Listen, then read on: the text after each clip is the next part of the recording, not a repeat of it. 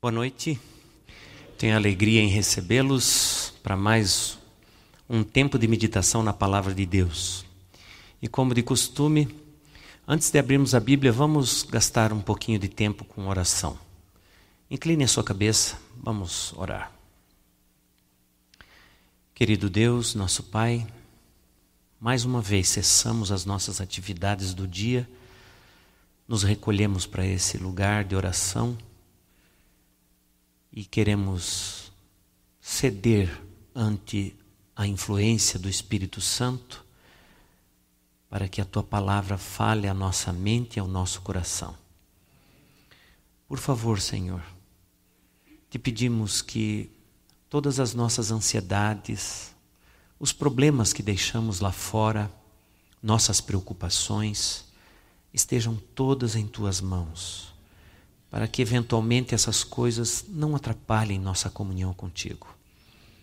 Portanto, ao falar conosco nessa hora, queremos oferecer a Ti uma atitude positiva e responsável àquilo que o Senhor vai nos dizer.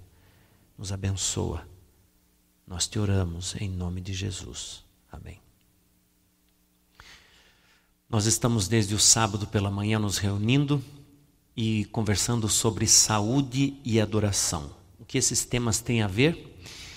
E em cada noite dessa semana nós temos apresentado os temas que vão numa progressão e talvez hoje nós vamos revelar algumas coisas curiosas.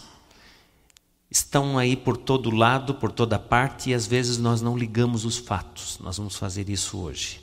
Nós conversamos desde o princípio sobre o propósito da nossa existência dentro de uma cosmovisão bíblica. Conversamos também sobre a necessidade de uma mudança de pensamento. Não adianta nada mudar hábitos se não mudamos a nossa maneira de pensar. Nós conversamos também sobre uma verdade especial para o nosso tempo, para agora. Uma verdade que revela propósitos de Deus para a nossa existência no hoje e no futuro. Nós conversamos também sobre o nosso maior problema, nossa natureza corrompida pelo pecado e cheia de egoísmo. Nós conversamos sobre como a nossa luta se transforma em mudar essa natureza enquanto vivemos para estarmos preparados para a volta de Jesus. E hoje nós vamos considerar como o conflito que começou no céu atingiu a terra e como isso nos afeta. Então, hoje, quando nós abrimos as Escrituras, nós vamos revelar fatos do passado, do presente e do futuro. Foi assim que nós chamamos essa nossa fala de o conflito, como o planeta Terra foi arrastado no conflito cósmico. Como isso aconteceu com todos nós? Como estamos nós envolvidos? É uma tristeza dizer que tudo começou num lugar perfeito. Deus criou os anjos santos, todos perfeitos, e os fez dotados da capacidade de decidir adorar a Deus. O amor só é verdadeiro quando é entregue voluntariamente. Ninguém pressionado a amar, amará de verdade. Foi assim que todos os anjos que foram criados, eles tiveram a escolha de adorar a Deus. Mas um desses anjos decidiu se rebelar contra Deus. Então, quando vamos à Escritura, espe especificamente no livro de Ezequiel, nós encontramos o porquê isso aconteceu. Ezequiel conta a história desse anjo que resolveu se rebelar contra Deus. O texto de Ezequiel diz assim: Assim diz o Senhor Deus, tu és o sinete da perfeição, cheio de sabedoria e formosura. Foi assim que esse anjo foi criado. Perfeito, formoso e sábio. Mas algo aconteceu com ele. Aquele que era o querubim da guarda ungido, que Deus mesmo estabeleceu para estar diante dele, na presença dele, aconteceu algo em sua mente. Em seu coração brotou algo que nunca havia acontecido com nenhum outro anjo. Diz o texto: permanecias no Monte Santo de Deus, no brilho das pedras andavas. Você consegue imaginar esse anjo santo, puro, perfeito, diante da presença de Deus, ele estava ali diante da augusta presença de Deus e um dia ele resolveu se rebelar contra o próprio Deus. Não foi sem uma razão. Aconteceu por algo que ele alimentou em seu próprio coração. O texto bíblico diz: Perfeito eras nos teus caminhos desde o dia em que foste criado, até o dia que se achou a iniquidade em ti. No coração desse anjo, no coração desse anjo perfeito, brotou a iniquidade. Deus não criou um monstro, Deus não criou um anjo com tendência para se transformar em Satanás. Ele criou um anjo perfeito. E um dia, esse anjo perfeito decidiu não mais adorar o Criador. Ele decidiu adorar a si próprio. O texto bíblico revela que elevou-se o coração dele por causa da formosura e corrompeste o coração, corrompeste a sabedoria por causa do resplendor. Ele olhou para si e pensou: Eu sou tanto quanto Deus. Eu posso ser o que o Criador é. Quando nós entramos na mente de Satanás, como está revelado na Escritura, nós vemos nele a tendência a querer ocupar um lugar que ele não podia ocupar. A tendência a querer algo que só era devido ao Criador. Ele queria ser adorado. Então, o livro de Isaías revela mais sobre esses desejos desse anjo caído. Ele diz: Como caísse do céu, ó estrela da manhã, filho da alva. Sim, tu dizias no teu coração: Eu subirei ao céu. Acima das estrelas de Deus, eu exaltarei o meu trono e no monte da congregação me assentarei, nas extremidades do norte. E eu subirei acima das mais altas nuvens e serei semelhante ao Altíssimo. Você consegue perceber o pronome que aparece em todas as frases nesse versículo? Eu, eu, eu. O pronome do egoísmo. Aquilo que encheu o coração de Satanás, aquilo que transformou Lúcifer num anjo caído foi o egocentrismo. Ele queria, ele desejou uma posição mais elevada. Não bastava estar diante do Senhor do universo. Ele queria a posição do Senhor do universo. Não bastava ter um estar diante de um trono exaltado. Ele queria esse trono para si. Não bastava ver a regência e a dominância de Deus sobre todos os mundos, ele queria a regência e a dominância para si. Ele queria o que era apenas do Criador, ele queria o próprio trono de Deus. E assim, querendo ser igual a Deus, ele se transformou no opositor de Deus. Você consegue imaginar como foi no céu essa experiência? num lugar onde só havia perfeição e harmonia, de repente, mentiras, calúnias, fofocas, intrigas. Com essas estratégias, Satanás arrastou um terço dos anjos dos céus em sua rebelião contra Deus. E finalmente, ele não ocupou espaço mais no céu.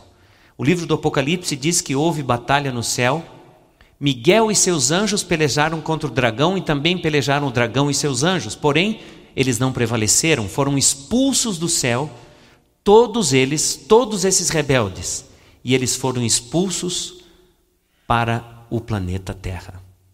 Será que Deus criou essa terra para ser uma lixeira do universo? Para ele, para ele exilar aqui aqueles que se rebelaram contra ele? Como que o planeta Terra foi envolvido no conflito cósmico? É bom que você entenda: esse planeta foi criado perfeito. Aqui não havia problemas. Esse lugar não foi feito para ser a lixeira do mundo. Aqui foi colocado um casal que deveria propagar nesse planeta a vontade de Deus, o reino de Deus aqui na terra. Seria como se fosse uma colonização com os princípios do reino eterno de Deus. Esse casal também foi dotado da experiência de decidir amar a Deus. Foi assim que o casal foi avisado de que um intruso poderia levá-los considerar desobedecer a palavra de Deus. E foi exatamente assim que, diante da árvore do conhecimento do bem e do mal, Eva colocou exatamente o que Deus havia dito. De todas as árvores podemos comer, mas desta árvore que está no meio do jardim, dela nós não podemos comer, porque nesse dia nós morreremos. E Satanás, disfarçado numa serpente, respondeu a ela: É certo que não morrereis, porque Deus sabe que no dia em que dele comerdes, se vos abrirão os olhos, e como Deus sereis, conhecedores do bem e do mal. Satanás tentava ali naquele momento colocar no coração de Eva o desejo que era dele mesmo, ser como Deus. Ela não precisava e nem podia ser como Deus. Infelizmente, aconteceu a tragédia e eles foram levados nessa mentira. E os resultados dessa mentira, nós todos somos testemunhas: sofrimento, morte, desespero, ruína, doença. Este é o resultado da desobediência a Deus. Tem sido assim por eras sucessivas e nós também estamos acometidos do mesmo mal, padecemos das mesmas frustrações, porque esse mundo foi levado à rebelião através de uma estratégia do inimigo para enganar o primeiro casal. E muitas pessoas ainda são enganadas. Quando aquele primeiro casal deixou o jardim do Éden, como um resultado da sua desobediência, eles saíram para viver num mundo agora hostil, dominado pelo pavor, pelo medo, pela doença, pela insegurança, pela morte. Mas Deus não os deixou sem esperança. Foi ali mesmo, no jardim, enquanto eles se conscientizavam de quanto iriam sofrer, que Deus prometeu algo especial. Deus prometeu uma saída. Deus prometeu esperança. E a promessa de Deus no jardim foi: porém inimizade entre ti, serpente, e a mulher, entre a sua descendência, a tua descendência e o seu descendente, o Messias que viria. Este te ferirá a cabeça e tu lhe ferirás o calcanhar. A ferida no calcanhar representa exatamente o momento em que Satanás levou Cristo à crucifixão. Mas Cristo, por fim, venceu a Satanás. Desde aquele dia no jardim, quando Eva cedeu à tentação e à mentira de Satanás, nós vivemos num mundo em que ele usa a mesma estratégia para enganar todas as pessoas. Não é à toa olhar para o mundo hoje e ver que as pessoas continuam sendo enganadas.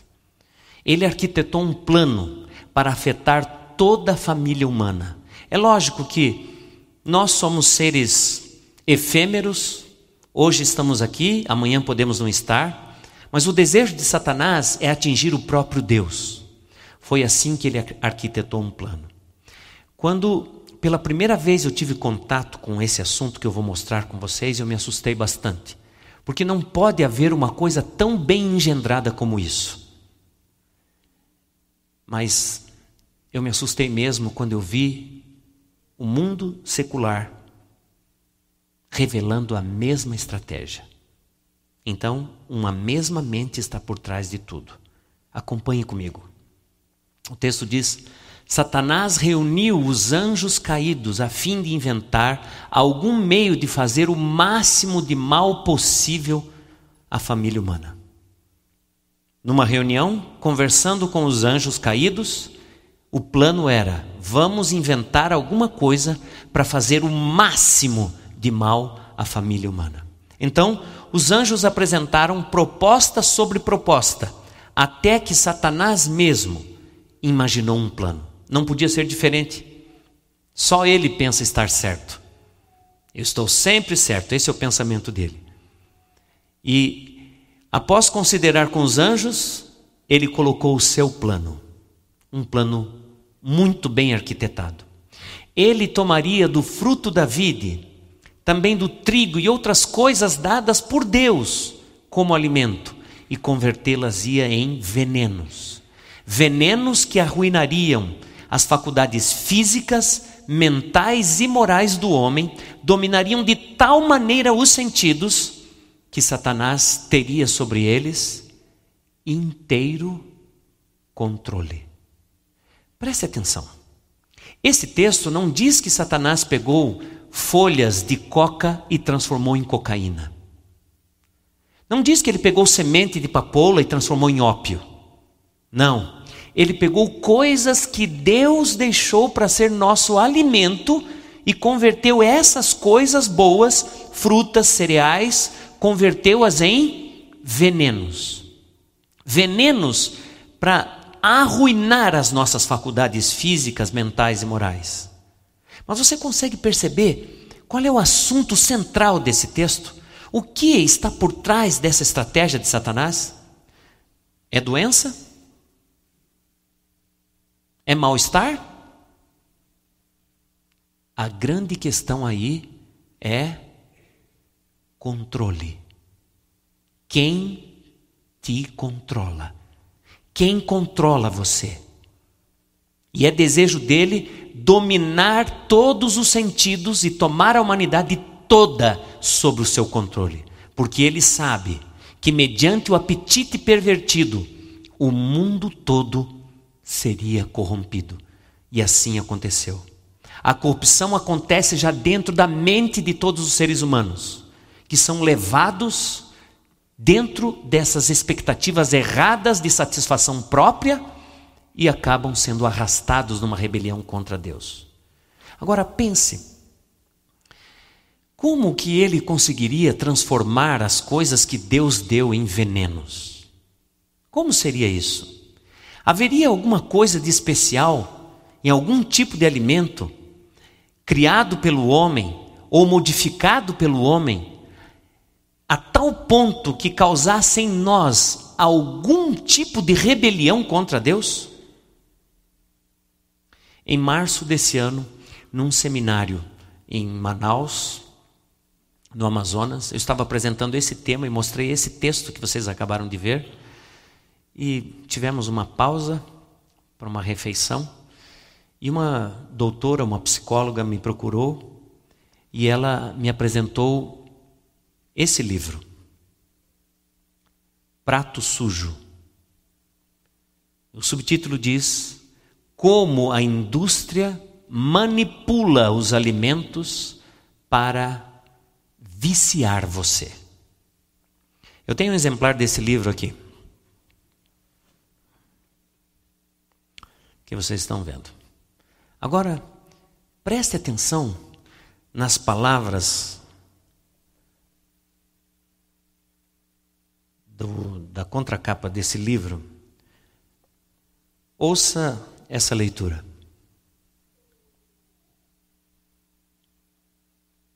Começou com um docinho após o almoço. Depois era batata frita todo dia. Essa é a história de um cérebro viciado e prostituído.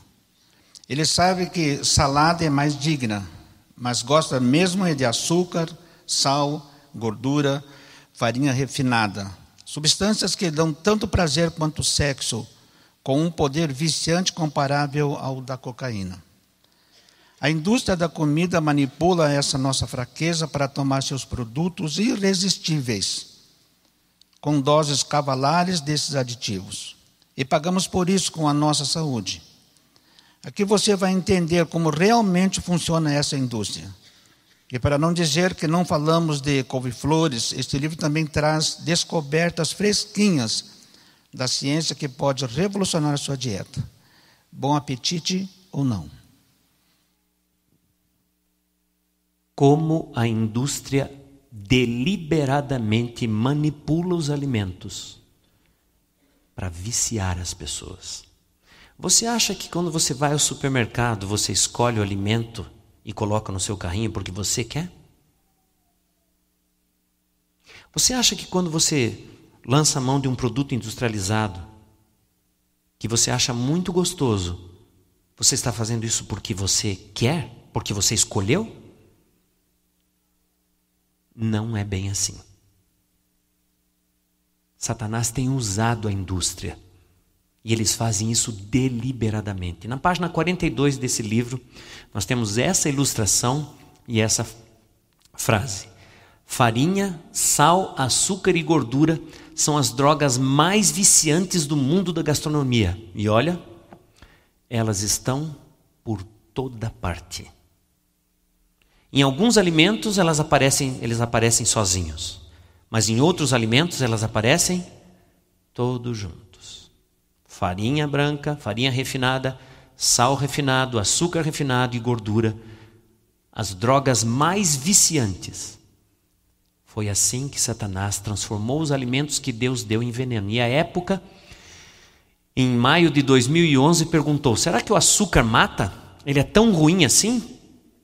E ele, eles apresentaram no centro dessa matéria essa foto aí. Você consegue ver o montinho pequeno?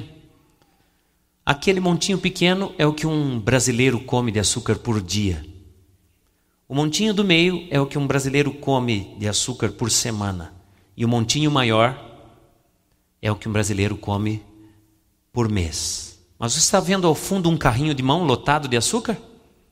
Isso é o que um brasileiro come por ano. Nós comemos 3 quilos a menos do que os americanos por ano. Mas não se preocupe, nós estamos chegando lá. Vai ser pouco esforço, nós vamos, já vamos estar lá. Eu quero, eu separei aqui um texto dessa matéria para você considerar comigo. Veja se isso não tem um fundo religioso. O jeito de conciliar prazer e vida saudável, dizem os médicos, é, preste atenção, cair em tentação só de vez em quando. Só um pouquinho. Mas no caso do açúcar, uma corrente médica afirma que nem moderação resolve. Açúcar é, observa a palavra?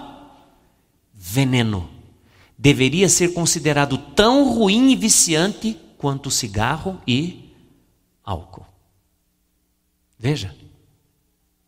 Como que um traficante de drogas consegue controlar uma pessoa? Através do vício. Através do vício. Satanás transformou os, os alimentos que Deus deu em venenos, colocando substâncias viciantes neles. Um deles é o açúcar. O outro é gordura. Agora, antes de ler a matéria da, da, da época de abril de 2010, convido você a abrir a sua Bíblia comigo no capítulo 3, versículo 17 do livro de Levítico. Vamos ver uma coisa interessante aí. Levítico 3, versículo 17. Essa foi uma ordem dada por Deus aos israelitas. Abra sua Bíblia lá, acompanhe comigo.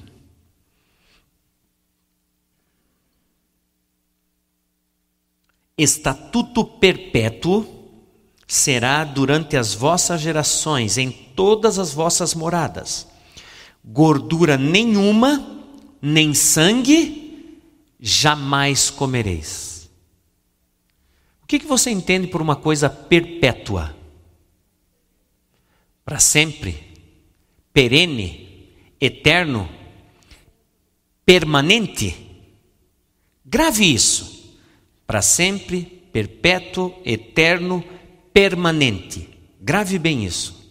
Nesse estudo, a época revelou, mostrou um material publicado na revista Nature e fez essa pergunta: comer mal é um vício ou temos escolha?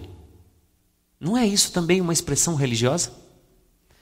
E um estudo sugere que gordura cria dependência como cocaína ou heroína. Agora pense: se açúcar é viciante, gordura é viciante, como é que nós vamos escapar? Não é à toa que certos produtos vêm com a inscrição: é impossível comer um só. Sabe por que está assim lá?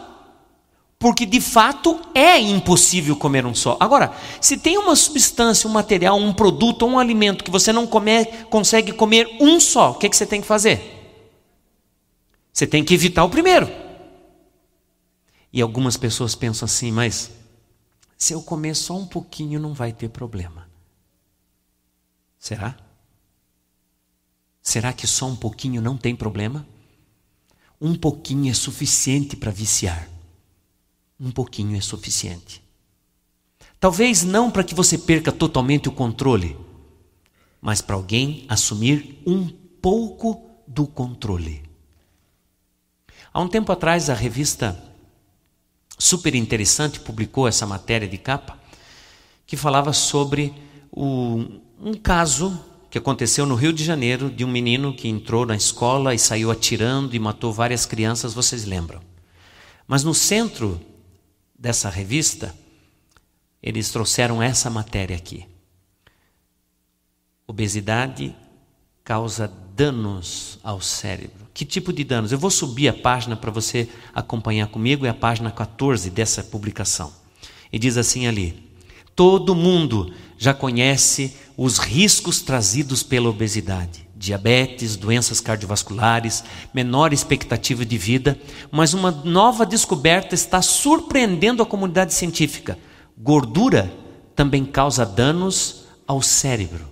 O que, que eles descobriram nessa pesquisa? Eles descobriram que nos indivíduos obesos ou acima do peso, o cérebro apresentava duas alterações importantes. Primeira, tinha níveis mais altos de uma substância chamada fibrinogênio, que é um tipo de proteína que causa uma inflamação no cérebro. E ao causar essa inflamação, o córtex orbitofrontal fica menor. E esse córtex orbitofrontal é exatamente a região do cérebro que nós usamos para tomar decisões. E eles disseram assim nessa matéria que tudo isso causa, gera consequências, olha a palavra, permanentes e terríveis. Lembram? Não coma gordura, porque isso é um estatuto perpétuo, eterno, para sempre, permanente. Que tipo de consequências? Aí está a consequência. Essa inflamação, ao afetar a integridade do córtex orbitofrontal, pode reduzir o controle da pessoa sobre os seus hábitos alimentares. Ou seja, indivíduos acima do peso poderiam se tornar neurologicamente incapazes de comer menos, eles ficariam escravos. Em outras palavras, perderiam o controle. A grande questão, amigo, aqui quando nos toca o, o grande conflito, a grande questão é quem nos controla. A quem você entrega o controle da sua vida? Quem vai controlar as suas decisões? Por isso que não é fácil mudar um hábito, não é fácil mudar de mente. O estilo de vida que nós estamos vivendo hoje, século 21, está levando as pessoas a engordar, a aumentar de peso. O aumento de peso no Brasil era estimado, hoje já é calculado, em que 65% da população do Brasil está acima do peso. E tem mais um problema. Isso é passado de geração em geração. A época publicou essa matéria. Pai gordo, filho obeso. E tem mais neto acima do peso. E tudo isso acontece por uma razão simples. Se você está olhando essa imagem agora, comece olhando pelo pai da família. Ele está se deliciando num pedaço de pizza. Mas dá uma olhadinha o tamanho dele. Olhe para a esposa, olhe para o filho e até quem não escapa. Não é impressionante? Todo mundo acima do peso aí. Nessa matéria, eles colocam claramente que o motivo é que no passado, refeições como essa de fast food era uma coisa que acontecia mensalmente na família humana, na família brasileira. Hoje, isso é comida de todo dia. Então, Por isso a família está engordando unida. Família engorda unida. E a razão é bem simples. A maioria das pessoas engorda por uma simples combinação combinação de sedentarismo e erros alimentares. 3% apenas da população deveria engordar por questões genéticas. A maioria engorda por combinar maus alimentos. E quando isso acontece numa família em que o pai é obeso, o risco do filho ser gordo é de 40%. Se pai e mãe forem obesos, o índice sobe para 80%. Como isso vem acontecer? Como que isso é possível? Lembrem, a indústria manipula os alimentos para viciar você. Faz você engordar, então você não consegue mais decidir quando parar. Você não consegue mais decidir. Não é que você não quer decidir, você não consegue. Então, a receita é bem simples. Olha aí. Uma, um pacotinho de biscoito recheado de chocolate contém a mesma quantidade de açúcar presentes em cinco pãezinhos franceses. E tem mais. Um pacotinho desse de batata frita contém 7 gramas de óleo, que é o equivalente a meio copo. Você entregaria meio copo de azeite para o teu filho tomar? Mas é isso que ele toma quando ele come um pacotinho de batata frita. E se você usa refrigerante, saiba, dentro do refrigerante, de cada copo de 200 ml, tem o equivalente a três colheres cheias de sopa de açúcar. Então, se nós baseamos as nossas refeições em comidas em que você vai ter assados, que você vai ter grande quantidade de gordura, você não vai conseguir decidir o que fazer. Você vai fazer o que a indústria quer que você faça. Em outras palavras, você vai perder o controle. E sabe, nós ensinamos os nossos filhos desde cedo a agir assim. E eles vão acabar pagando o preço. Outro dia eu encontrei um garoto, um garoto numa escola, um menino de 10 anos, passando mal, pressão alta, esqueceu de tomar o remédio para pressão alta. Isso está acontecendo por quê? Porque no lanche para criança, o lanche promovido pelas indústrias, pelas lojas de fast food, contém até 70% do limite diário de sal que uma pessoa deveria usar. Está lá e a criança é estimulada porque é divertido. Esse ramo de alimento, esse tipo de alimento é vendido num ramo que explora diversão e não alimentação. Então, o que acontece? O problema é que esses lanches podem conter, por exemplo, 70% da quantidade de gordura saturada e sal recomendada para o consumo diário. E ainda pior, grandes concentrações de gordura trans responsável pelo aumento do colesterol dois produtos juntos aí, gordura e sal. E vamos vamos reconhecer. É bom. Não, bom não. É uma delícia. Essa é a verdade. E é feito para ser uma delícia mesmo.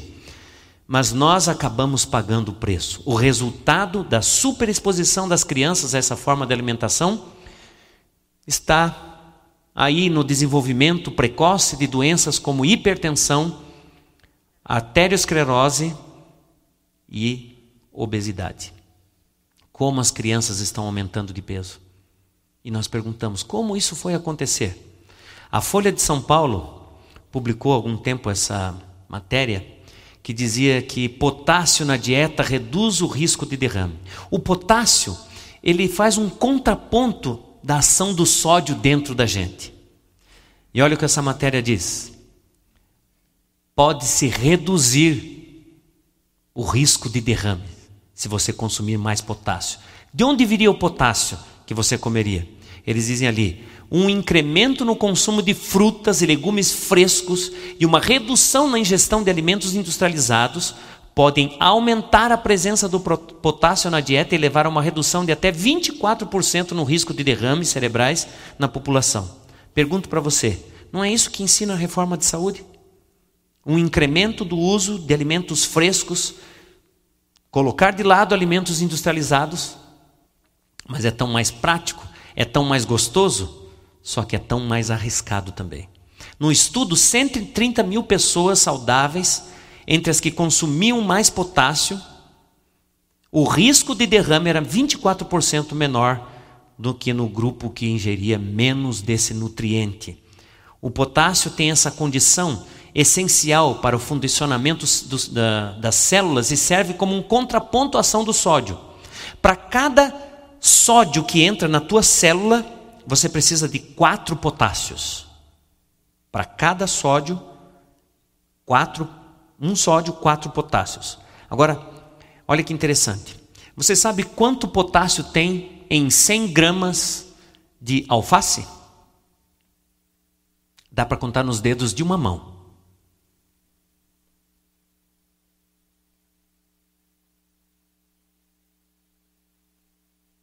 Zero. Aliás, eu falei potássio? Contrário, sódio, zero. Sódio zero. Potássio 352. Aí você pega e coloca a sua salada e diz: Deus, você errou.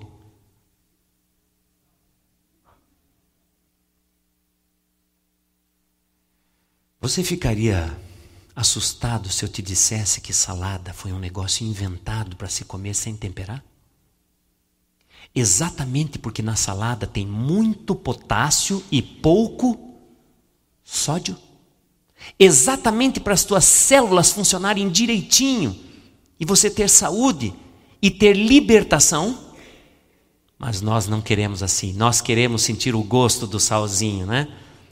Hoje a Organização Mundial de Saúde recomenda até 5 gramas de sal por dia, o equivalente a 2 gramas de sódio. Só que não é assim aqui no Brasil.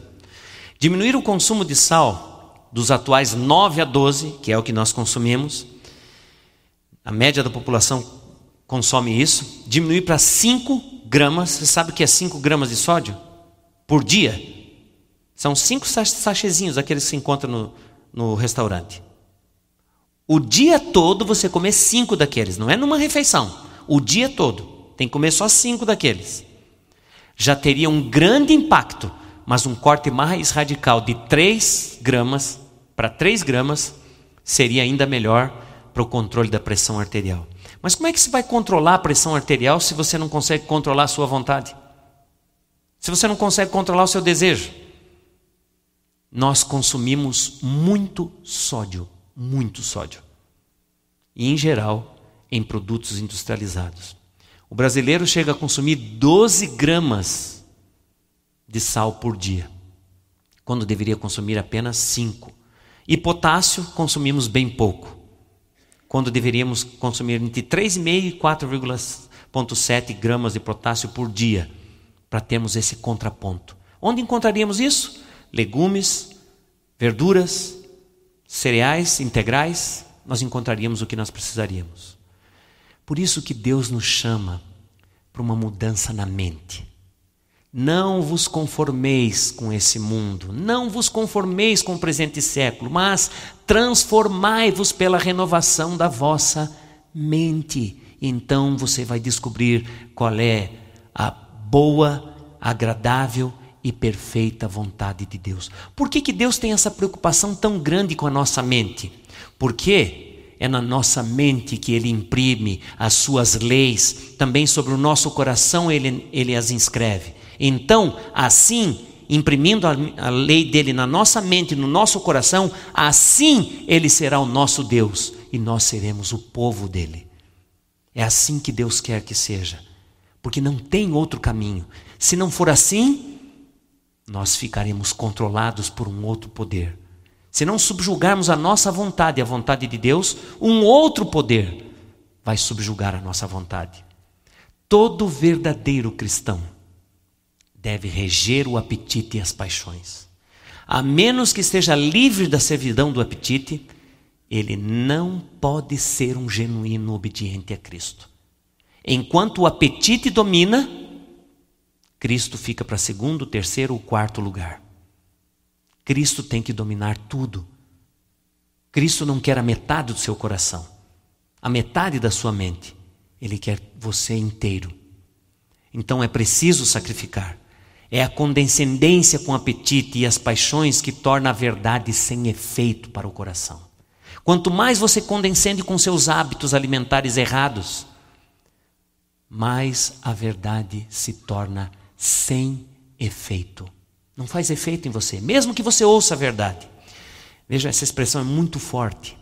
Impossível é ao Espírito Santo e ao poder da verdade, da palavra de Deus, de santificar o homem, alma, corpo e espírito, quando ele é dominado pelo apetite e pela paixão.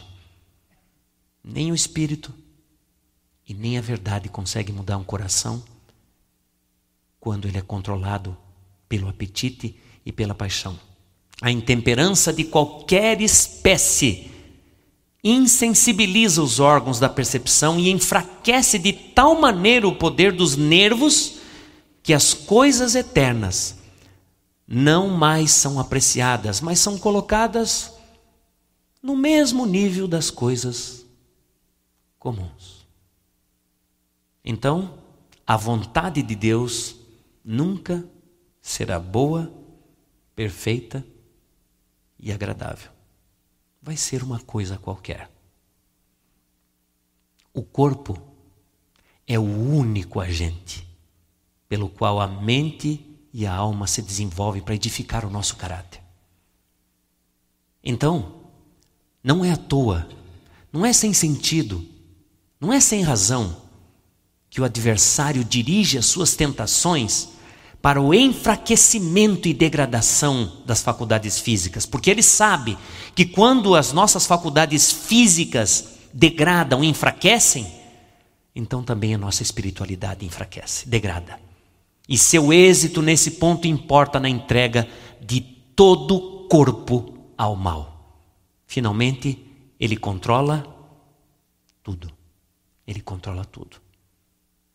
Se nós não estivermos dispostos a mudar a nossa maneira de pensar, não podemos servir a Deus, porque é com a mente que adoramos a Deus. Você vai pensar assim, pastor, essa estratégia de Satanás foi incrível mesmo, isso está funcionando, e Deus não fez nada? Deus fez. Deus nos ensinou pela Sua palavra oito remédios infalíveis os oito remédios de Deus, que estão disponíveis a todas as pessoas. Nós poderíamos usar todos os dias. Muito mais baratos do que do aquilo que Satanás tem para nos oferecer. Muito mais barato. E nós seríamos muito mais saudáveis, e não só isso. E o mais importante, escaparíamos do controle de Satanás. Como você acha que ele tem feito as pessoas transgredirem tanto a lei de Deus, a vontade de Deus? Ele não está controlando só o apetite, ele está controlando a pessoa inteira. Quando ele consegue controlar o apetite, tudo fica controlado. Por isso que Deus criou esses oito remédios. Deus pensou nesses oito remédios para serem como que um escudo protetor sobre o seu povo, como um campo de força que nos protegesse dos ataques de Satanás. Um dia, amigos, todos comparecerão diante da presença augusta de Deus para prestar contas do que fizeram. Muitas pessoas que estarão lá nesse dia estarão alegres e felizes adorando ao Criador foram libertados pelo poder da palavra de Deus. Você está sendo convidado por Deus para estar nesse grupo, para fazer parte desse grupo, para sair hoje desse lugar liberto pelo poder da palavra e do Espírito de Deus. Não saia desse lugar cedendo ao inimigo, nem que seja um pouquinho de controle sobre você. Renuncie hoje ao controle de Satanás. Renuncie os seus hábitos errados e entregue-se totalmente a Deus. Você não só terá saúde, isso é uma consequência normal, natural, mas principalmente, você será contado entre aqueles que serão numerados entre os salvos pelo sangue de Jesus. Quero orar por você nessa hora. Quero orar pelas decisões que você vai tomar, que você tem tomado nessa semana. Quero orar por você que está aqui nesse auditório e por você que está nos acompanhando pela internet, que já tomou a sua decisão, que tem sido a cada noite impactado com a verdade da libertação de Deus para nossos hábitos errados. Então, fale com Deus pessoalmente, nessa hora. Converse com Deus sobre o que tem incomodado você nesse assunto da saúde sobre aquela coisa que ainda tem dominado seus desejos e suas vontades. Fale com Deus franca e abertamente. Coloque isso nas mãos dele e ele vai te dar a libertação que você precisa. Feche os olhos comigo. Maravilhoso Deus, nosso Criador, nosso Pai. Humildemente nos inclinamos à tua presença para te agradecer, porque o Senhor não nos deixou sozinhos na luta desse grande conflito. Te agradecemos porque o Senhor não nos deixou desinformados sobre as estratégias do teu inimigo, do nosso inimigo. Te agradecemos porque, mesmo hoje, como sempre foi, o Senhor nos dá a condição de escolhermos a quem servir. E queremos de mente aberta e de coração resoluto, decidir que somente o Senhor terá o controle sobre nós, sobre os nossos gostos, sobre as nossas vontades, sobre os nossos apetites. E querido Deus, sabemos que isso implicará, de alguma maneira, em algum tipo de sacrifício. Porque Deus, queremos confessar-te Gostamos de coisas que não são tão saudáveis. Gostamos de alimentos que não são os melhores. Muitos de nós formamos hábitos que não são os hábitos adequados para filhos de Deus. E ao confessar isso, Senhor, estamos te pedindo libertação. Libertação do poder que nos escraviza a esses hábitos porque a tua palavra nos garantiu que, conhecendo a verdade, a verdade nos libertaria. Por favor, Senhor, queremos sair desse lugar como pessoas libertas pelo sangue de Jesus, como pessoas vitoriosas pelo sangue de Jesus. E ao vir sobre nós as tentações do inimigo que acontecerão logo ali, à porta, logo ali na nossa casa, queremos clamar confiantes pelo poderoso sangue de Jesus que nos dá a vitória. Sabemos, Senhor Deus, que essas mudanças que precisam ser feitas em nossa vida não são fáceis. Por isso te pedimos, Senhor, tem paciência conosco e não afaste de nós o teu espírito. Dá-nos, Senhor, que Ele esteja sempre falando à nossa mente, como falou durante momento, os momentos que estivemos aqui. Que Ele continue, que Ele insista conosco, até que o nosso coração e a nossa vontade se dobre à Tua vontade. Rogamos, Senhor, que nos acompanhe e nos dê a segurança e a proteção da Tua companhia ao voltarmos para casa. E oramos, confiados seguros no nome do nosso eterno e poderoso Salvador Jesus Cristo. Amém, Senhor. Amém.